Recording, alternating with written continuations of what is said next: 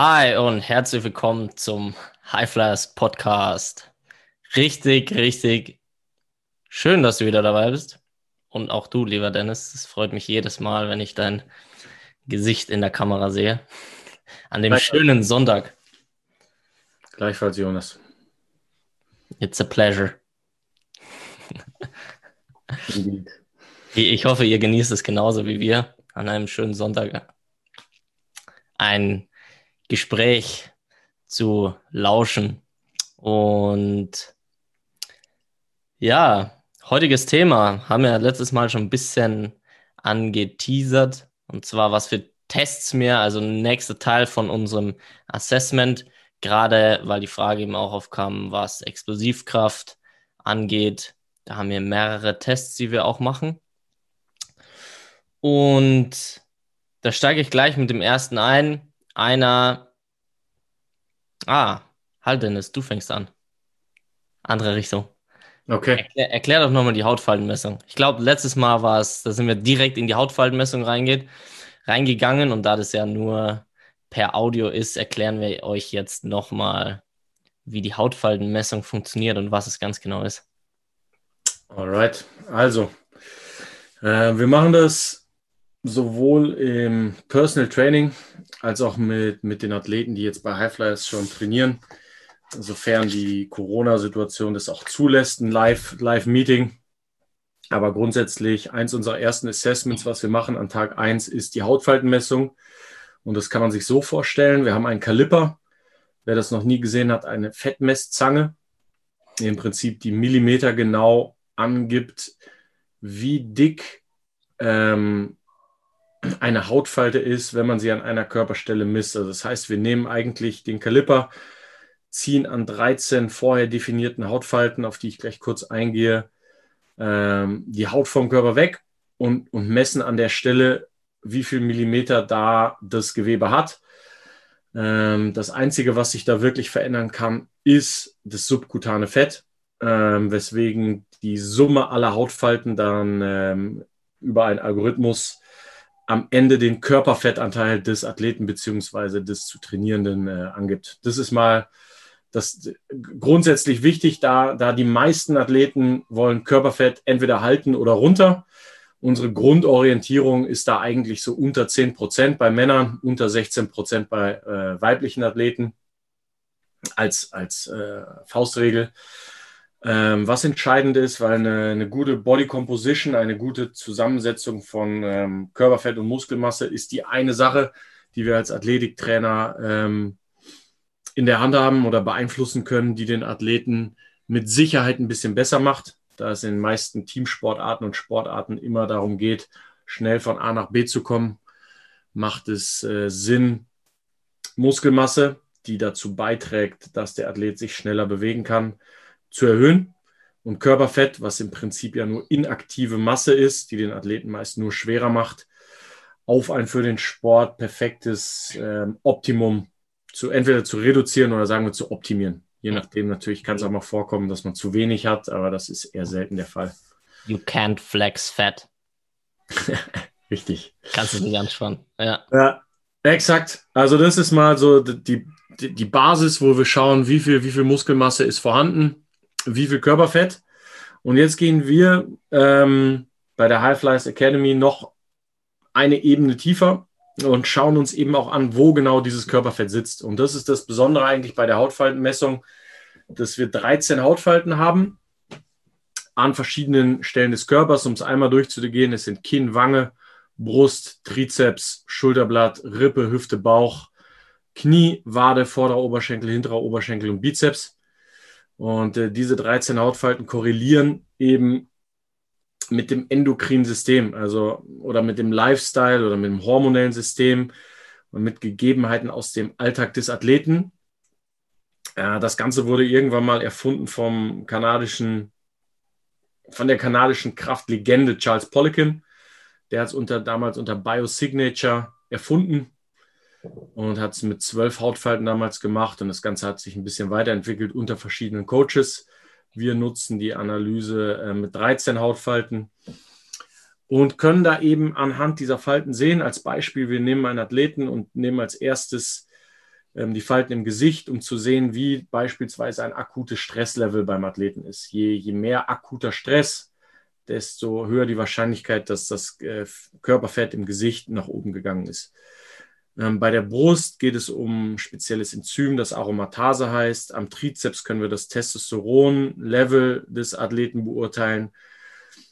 Schulterblatt ist die genetische Kohlenhydrattoleranz. Rippe kann man auf Schilddrüse oder auch Gifte oder Lifestyle runterbrechen des Athleten. An der Hüftfalte kann man zum Beispiel sehen, wie das Blutzuckermanagement des Kunden ist, also wie gut reagiert der Kunde auf Kohlenhydrate, beziehungsweise um eine Ecke gedacht auch auf Stress.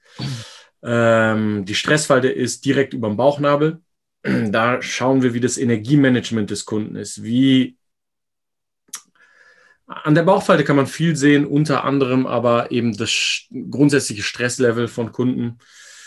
Ähm, dann haben wir die Beinfalten, die so ein bisschen über den Entgiftungsstatus des Kunden ähm, Aufschluss geben. Kniesleber, Wadenfalte ist noch sehr interessant. Da sehen wir ein bisschen, wie der Tiefschlaf des Kunden ist. Wir beschäftigen uns ja auch sehr, sehr viel, wie, wie gut unsere Athleten schlafen. Ja. Ähm, was auch so ein bisschen um eine Ecke gedacht wieder an der hinteren Oberschenkelfalte zu sehen ist, ohne jetzt zu tief reingehen zu wollen. Und dann haben wir eben noch den Bizeps, was so freies Testosteronlevel ist. Ähm, und alles in allem haben wir dadurch schon ein ganz gutes Bild, was äh, der Athlet für, ein, für einen Alltag hat und auch da wieder, wie auch schon bei den Muskeltests ähm, besprochen, suchen wir nach dem Weakest Link. Also wir haben eine Software, die rechnet dann auch, welche Haus Hautfalte ist die eine Hautfalte, die im Verhältnis zu allen anderen am schlechtesten abschneidet bei dieser Körperfettmessung. Und das ist dann die Hautfalte, die wir optimieren, indem wir das, was dahinter steht, sagen wir, es ist der Tiefschlaf, dann mhm. schauen wir über verschiedene Protokolle, über Supplements, über Ernährungsvorgaben, wie wir den Tiefschlaf des Athleten so optimieren, dass die Hautfalte dann auch am meisten Körperfett verliert, was in der Praxis ja. approved ist und sehr gut funktioniert und so das Gesamtsystem den gesamten Athleten einfach besser macht. Ja, und die auch alle komplett zusammenhängen. Also du, wir betrachten klar eine Hautfalte oder was sagen wir, die hat die höchste Priorität dieser Umstand in dem seinem Leben von dem Athleten oder der Athletin und ähm, hängt aber trotzdem mit den anderen Falten zusammen. Das heißt, je besser der Schlaf, desto weniger Stress oder desto mehr Stress wird toleriert oder ähm, kann gemanagt werden und so weiter. Also es hängt ja auch ähm, alles komplett mit zusammen. Das und stimmt. da habe ich auch ein sehr ein witziges, gutes Beispiel. Ernährung kann sehr individuell sein. Das haben wir beim letzten Mal schon mal gesagt. Und da geht es darum, wenn ein Athlet ähm, gerade in höheren Ligen viel Stress hat oder einer hohen Belastung einfach ausgesetzt sind. Oftmals hängt es auch damit zusammen, dass jetzt die Regeneration nach Spielen oder sowas nicht so optimal gemanagt ist und so weiter. Ähm, das heißt, solche Athleten brauchen teilweise mehr Kohlenhydrate. Und jetzt ein ganz äh, wichtiger Punkt, das, was ich jetzt erzähle, nicht nachmachen. Es funktioniert nicht bei jedem. Äh, und ich hatte eben einen, der hat Hautfaltenmessung ging, Lifestyle war sehr, sehr gut, in Ordnung, aber teilweise nicht so runtergegangen. Und er hat dann auch eine, eine Stoffwechselanalyse gemacht, das heißt, wie verwertet er Kohlenhydrate mit Glucose zum Beispiel. Und ähm, er verwertet das sehr gut und er hat einen Monat lang nach fast jedem Training und Spiel Packung Gummibärchen gegessen morgens bis abends Pasta alles und hat ein Prozent Körperfett verloren. Also äh, es kann funktionieren. Es ist halt sehr individuell. Entscheidend ist wieder, dass du das misst und schaust, okay, wo, wo ist das schwächste Glied und so kann man das zum Beispiel stärken. Ähm, Hüftfalte ist bei dem Athleten auch hochgegangen, weil er natürlich viel, viel mehr Kohlenhydrate gegessen hat. Aber es hat ihn irgendwo auch natürlich auch entspannt, weil es benötigt hat. Ja, cool. sehr interessant. Also ich glaube, das war nochmal wichtig, dass man, dass das jeder versteht und ein Bild vor Augen hat. Genau. Ja, wer sich dafür interessiert, von denen, die zuhören, auf jeden Fall über Instagram oder über unsere Homepage. Wenn euch das mal interessiert, ähm, gemessen zu werden. Es ist einfach ein super Ding, um, um selber ein bisschen ein Gefühl dafür zu kriegen, wo, wo stehe ich jetzt gerade. Meldet euch und wir messen euch. Yes. Ja, und das ist, das ist wie gesagt ein Test, wahrscheinlich mit der ähm, auch ein sehr interessanter Test einfach. Und um ein bisschen auf die Explosivkraft einzugehen, haben wir noch ähm, ein paar weitere Tests. Und zwar machen wir unter anderem auch einen, was jetzt ein bisschen mehr auf die Mobilität auch wieder eingeht, den Modified Thomas Test. Das heißt, du setzt dich auf, es gibt eine Massageliege, ähm, wo du dich sozusagen mit deinem Gesäß oder deiner Hüfte draufsetzt. Du ziehst ein Bein an, also ein Knie mit beiden Armen zur Brust und lässt dich dann sozusagen langsam rückwärts auf den Rücken fallen oder liegen, dass du ein Bein rangezogen hast und das andere Bein nach vorne streckst. Ähm, Im Best Case liegt das Bein komplett ab auf der Liege. Das heißt, die Oberschenkelrückseite berührt die Liege und der Winkel in deinem Knie ist 90 Grad. Das heißt, dein Bein hängt sozusagen direkt gerade nach unten. Und Punkt zwei ist, dass dein Bein auch gerade nach vorne zeigt und keine Außenrotation aufweist. Wenn das irgendwie abweicht, das heißt, dein Oberschenkel, deine Oberschenkelrückseite nicht ganz auf der Liege aufliegt, dein Bein nach außen gedreht ist und dein, deine Knie, die Beugung nicht komplett 90 Grad ist, sondern eher nach vorne zeigt, dein Bein fast schon in die Richtung gestreckt ist, äh, gestreckt geht, dann ist es, hängt es primär mit mehreren Faktoren zusammen. Hüftbeuger, Psoas ist ein Thema, Oberschenkelvorderseite ist bei der Beugung ein ganz großes Thema und Piriformis ist auch ein Thema, wenn das Knie nach außen gedreht ist. Das heißt, wir versuchen da auch ganz stark das System im Balance zu bringen, was jetzt auch Mobilität angeht. Ähm, dafür ist der Modified Thomas Test auch nochmal ein bisschen aufwendiger wie die Überkopfkniebeuge. Die ist sehr einfach umsetzbar, aber auch ein super Tool und ein Teil unseres Assessment, das wir nutzen. Und dann komme ich gleich zum zweiten Test weil da gehen wir dann auch noch ein bisschen mehr drauf ein, auf die muskuläre Balance. Und der zweite Test zeigt es auch sehr gut. Und zwar den Klattest. Klattest ist ein Test, wo wir auch regelmäßig bei unseren Athleten testen, auch retesten, um auch zu sehen, okay, wie verbessert sich das. Das heißt, Klatttest, ich beschreibe ihn einfach mal kurz, denn es geht dann ein bisschen näher auf die Auswertung und auf die muskuläre Balance drauf ein. Es geht darum, du stehst auf einem Stepper oder auf einem, einer kleinen Bank, streckst ein Bein nach vorne, zum Beispiel das linke Bein streckst du komplett nach vorne und ähm, legst die Hände entweder in die Hüfte oder du streckst sie nach vorne aus und greifst sie ineinander und springst von diesem Stepper ab und versuchst stabil zu landen. Okay, also ohne dieses Abfangen der Kraft, sondern direkt stabil zu landen. Und dementsprechend sieht man mehrere Bewegungen von deinem Knie. Das heißt, da geht es auch viel um die Kniestabilität zum Beispiel. Kippt das Knie nach innen, springst du nach vorne, äh, nach rechts und links. Und genau, das ist ein weiterer Test, um die muskuläre Balance zu testen.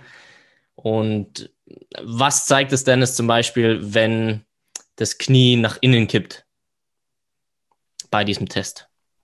Das wäre jetzt zum Beispiel für uns ein Zeichen für einen schwachen Vastus medialis. Das ist, könnt ihr euch vorstellen, der, der, das Einstrang des Quadrizeps, der halt eben vom, vom Becken runter verläuft zur Innenseite am Oberschenkel, zur Innenseite des Knies. Und das ist in seiner Funktionalität, also das, was er am meisten zu tun hat, jetzt in, in beim Sprinten, beim, beim Springen und so weiter, ist es der primäre Kniestabilisator. Also der sorgt eigentlich dafür, dass das Knie keine Ausweichbewegungen nach innen vor allem macht.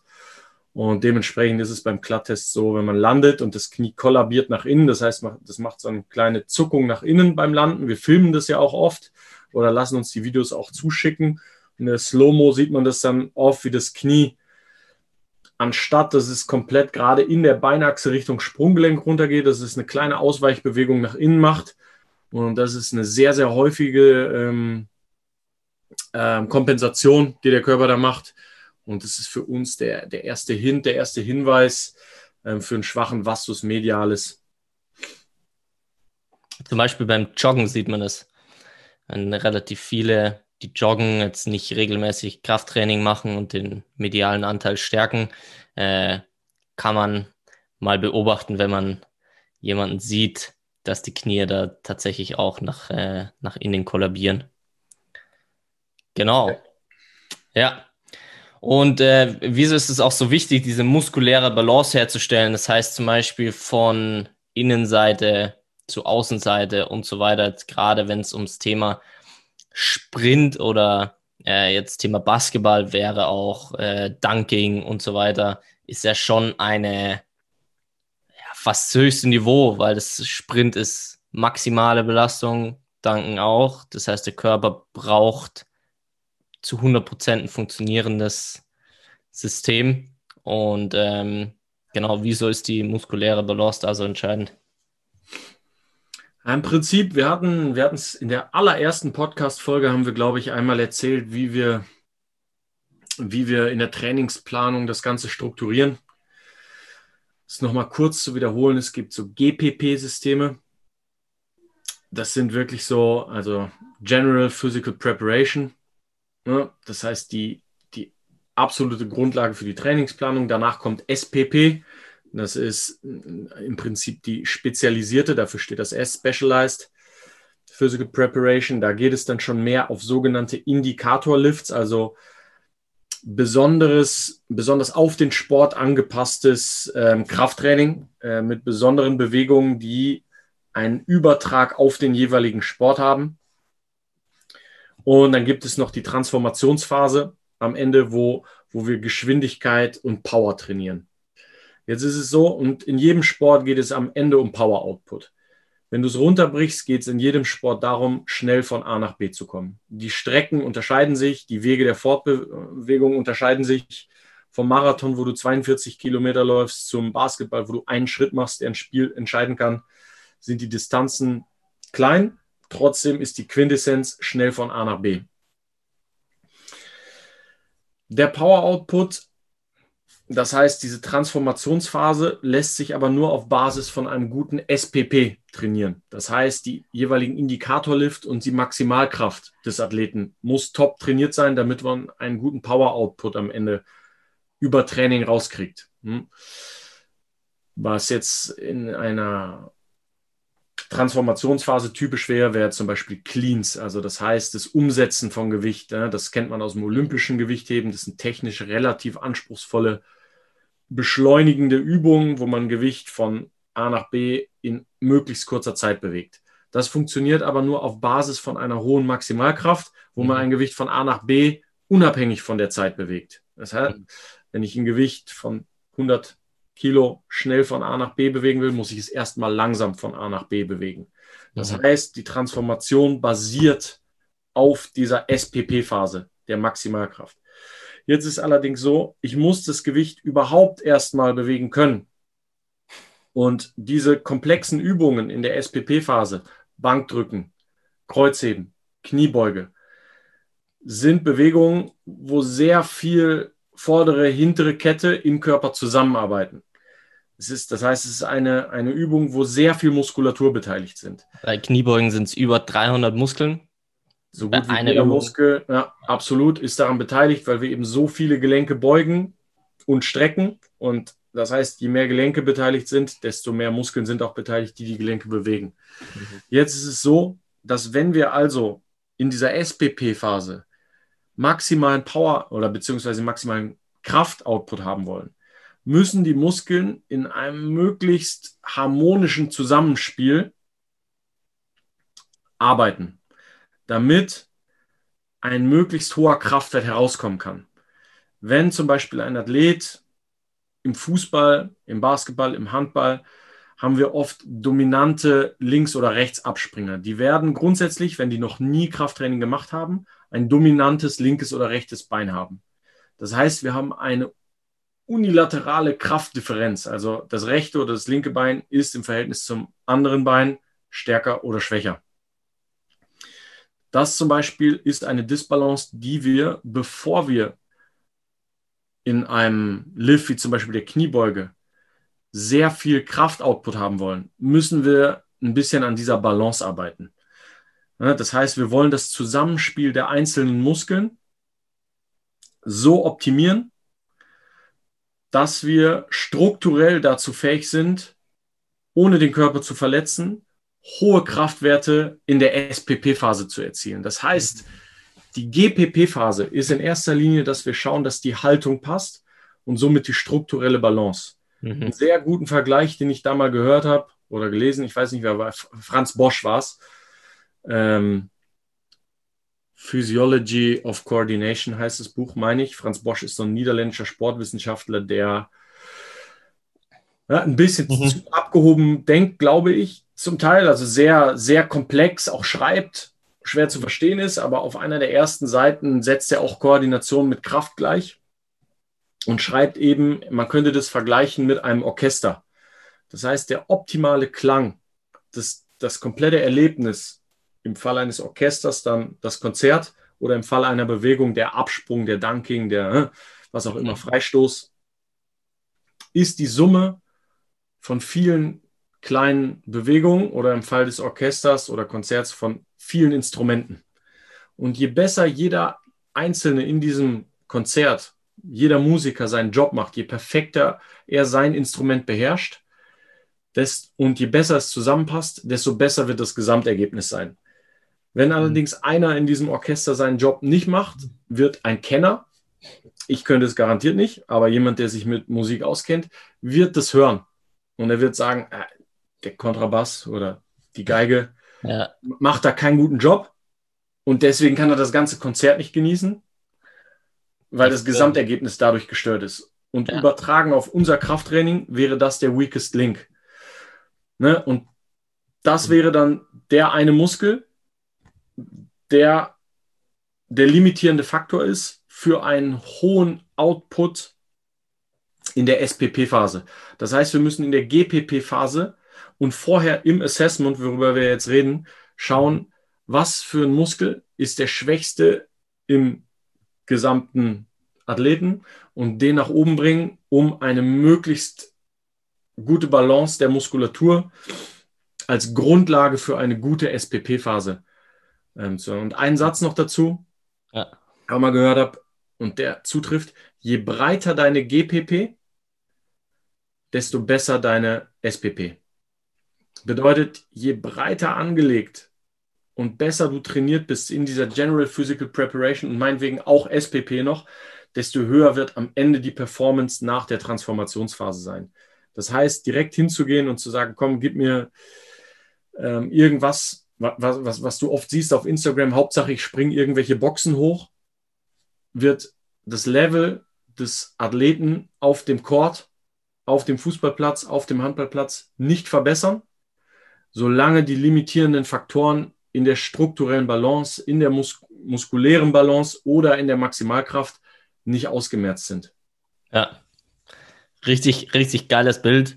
Auf jeden Fall mit dem Orchester. Also, kann man sich das sehr, sehr gut vorstellen. Und äh, du hast auf jeden Fall dem Musikkenner dann was voraus, weil du siehst eine Kniebeuge und siehst über 300 Muskeln und kannst herausfinden, welcher Muskel nicht richtig funktioniert. Hast du dem auf jeden Fall voraus. Das ist auch noch so ein Punkt, das wäre auch, ähm, Assessment ist super, aber dieses Überassessen ist halt auch so ein Punkt. Ne? Also viele Dinge siehst mhm. du auch, wir, wir, starten ja mit vielen Athleten auch ähm, direkt mit Knie, wenn, wenn wir live einen Athleten coachen, kann man auch sich überlegen, ob man die Assessments zumindest so klein wie möglich hält, denn auch direkt in der Kniebeuge. Das heißt, wenn du direkt mit dem Training anfängst und Klimmzüge und Kniebeugen siehst live, wirst du direkt sehen, geht das Knie nach innen, rundet der Rücken ein, kriegt er die Ellbogen nicht unter die Hantel, sind ja. die Sprunggelenke der limitierende Faktor. Also in der Übung selbst hast du oft schon ein Assessment drin. Ja. Was dir hilft, ja, die, die richtigen Schlüsse zu ziehen. Ja, Ja, total richtig. Also gerade auch, ähm, wie das, wenn du die Übung direkt ausführen lässt, dann kannst du, hast du sozusagen ein Assessment in der Übung schon drin, wo du das sehen kannst. Ja, das ist richtig gut. Und auch gerade dieses, ähm, wo du gesagt hast, je breiter die GPP, desto höher die SPP. Auch so kann man es sich sehr gut vorstellen, wenn du dir das in Hand, einfach anhand von einem Dreieck vorstellst.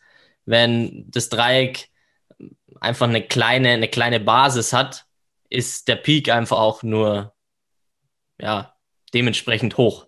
Aber je breiter diese Phase ist, desto höher kann dieser Peak auch werden. Das heißt, wenn dieses SPP oder die Transformations, wie du gesagt hast, ähm, Transformationsphasen und aber auch das auf Boxen springen ja sehr hoch angesiedelt ist an in der Pyramide, so ist die, die Basis erstmal sehr, sehr wichtig, weil du kannst kein Hoch ausbauen auf einem Fundament von einem Einfamilienhaus. Exakt. Sehr gut, ja. sehr gut gesagt. Gibt 5 Euro ins Phrasenschwein. Aber es ist wahr. Ja. Ja, perfekt. Hey? genau ja. das. Und genau deswegen ist ein Assessment wichtig zu schauen, wo, wo hat der Athlet eventuell echt strukturelle Probleme und wenn das nicht der Fall ist, schaut man sich die Kraftwerte an. Ja. Ja, und eventuell am Anfang auch Explosivkraft. Vielleicht magst du da noch kurz, kurz unsere, unsere Tests sagen, wie wir das genau. assessen können. Ja, genau. Das ist auch das, äh, was ihr vielleicht auch schon gesehen habt. Das haben wir auch einmal gepostet. Und zwar ist diese Explosivkraft, dieser Power Output also du kannst es, könntest es mit einer Sprintzeit messen. Wir messen das mit einem Broad Jump. Das heißt, der Athlet stellt sich mit beiden Beinen ähm, an eine Linie und versucht, darf seine Arme natürlich verwenden, so weit wie möglich nach vorne zu springen und dann stabil zu landen. Und äh, da hat man eine gute Ausgangsposition. Okay, wo befindet sich gerade der Athlet? ähm, so auf, aus drei Sprüngen den Mittelwert und das halt immer wieder retesten und da hast du einen sehr, sehr relativ einfachen auch und sehr effizienten und guten Test, um den Power Output zu, äh, zu messen. Und was ganz interessant ist, was wir auch messen, weil wir in dem, das haben wir in dem Post auch, glaube ich, gezeigt, wir messen auch Klimmzüge weil die Oberkörperkraft da auch sehr wichtig ist und der Klimmzug da eine hervorragende Übung einfach dafür ist, um das zu messen. Das heißt, wie viele Klimmzüge schaffst du? Das messen wir. Du machst Trainingsprogramm. Wir messen wieder die Klimmzüge. Du solltest mehr schaffen. Und wer das mal, wer die Oberkörperkraft jetzt nicht mit Sprintfähigkeit oder sowas ähm, in, in Verbindung bringt, der darf mal diesen Broad Jump probieren, ohne dabei die Arme einzusetzen. Das heißt, einfach mal versuchen, okay, zu springen, ohne die Arme zu verwenden, links und rechts einfach anlegen und da merkst du relativ schnell, oh, ich brauche meinen Oberkörper sowas von für Sprinten und das wird oft unterschätzt, gerade bei Fußball, Basketball, klar, wo es vielen Laufen geht, Schnelligkeit, Sprinten, aber ohne Oberkörperkraft läuft da auch nicht so viel. Ja, also das ist auch nochmal sehr, sehr gut, gerade was die Explosivkraft äh, betrifft. Und wenn ihr irgendwas ausprobiert, wenn ihr trainiert, könnt ihr das so relativ einfach testen. Oder auch sehr, sehr gerne, wenn ihr da mal ein umfangreiches Assessment wollt, wie schon gesagt, auch mit der Hautfaltenmessung oder ein spezieller Test, was Mobilität oder Explosivkraft angeht. Schreibt uns jederzeit gerne, ähm, kontaktet uns und wir messen und assessen euch. Yes, sir. Hast du dem noch was hinzuzufügen, Dennis? Nee, ich bin zufrieden. Ich glaube, wir haben alles rübergebracht, was wir sagen wollten. Assess, don't guess. Yes, sir. Wer nicht weiß, wo er sich befindet, kann schlecht entscheiden, wie der Weg ist zu seinem Ziel. Ja. ja. Ich finde, das ist ein wunder, wunderschönes Ende für die jetzige Podcast-Folge. Ja, so ein paar Weisheiten oder einfach die Wahrheit. Die Wahrheit muss ausgesprochen werden und dafür sind wir auch ein bisschen da, die Wahrheit in Strength and Conditioning Training in Deutschland zu bringen. So was wirklich funktioniert und was ja die Wahrheit ist. Und da sind äh, Weisheiten und gute Sprüche auf jeden Fall ein Teil davon. Und es ist Sonntag, Sunday, kann man das schon mal raushauen. Definitiv. Ja. Nice. Hey Jonas, dann wünsche ich Dank. dir noch einen schönen Abend. Abonniert uns auf Instagram, teilt unseren Podcast. Meldet euch bei uns, wenn ihr euch messen lassen wollt oder mal ein Trainingsprogramm haben wollt. Checkt unsere Website, unsere Blogartikel. Oder yes, liked zumindest. Alright. Yes. Dann bis nächste Woche. Vielen Dank, Dennis. Schönen Abend noch. Dir. dir auch. Ciao, ciao. Ciao, ciao.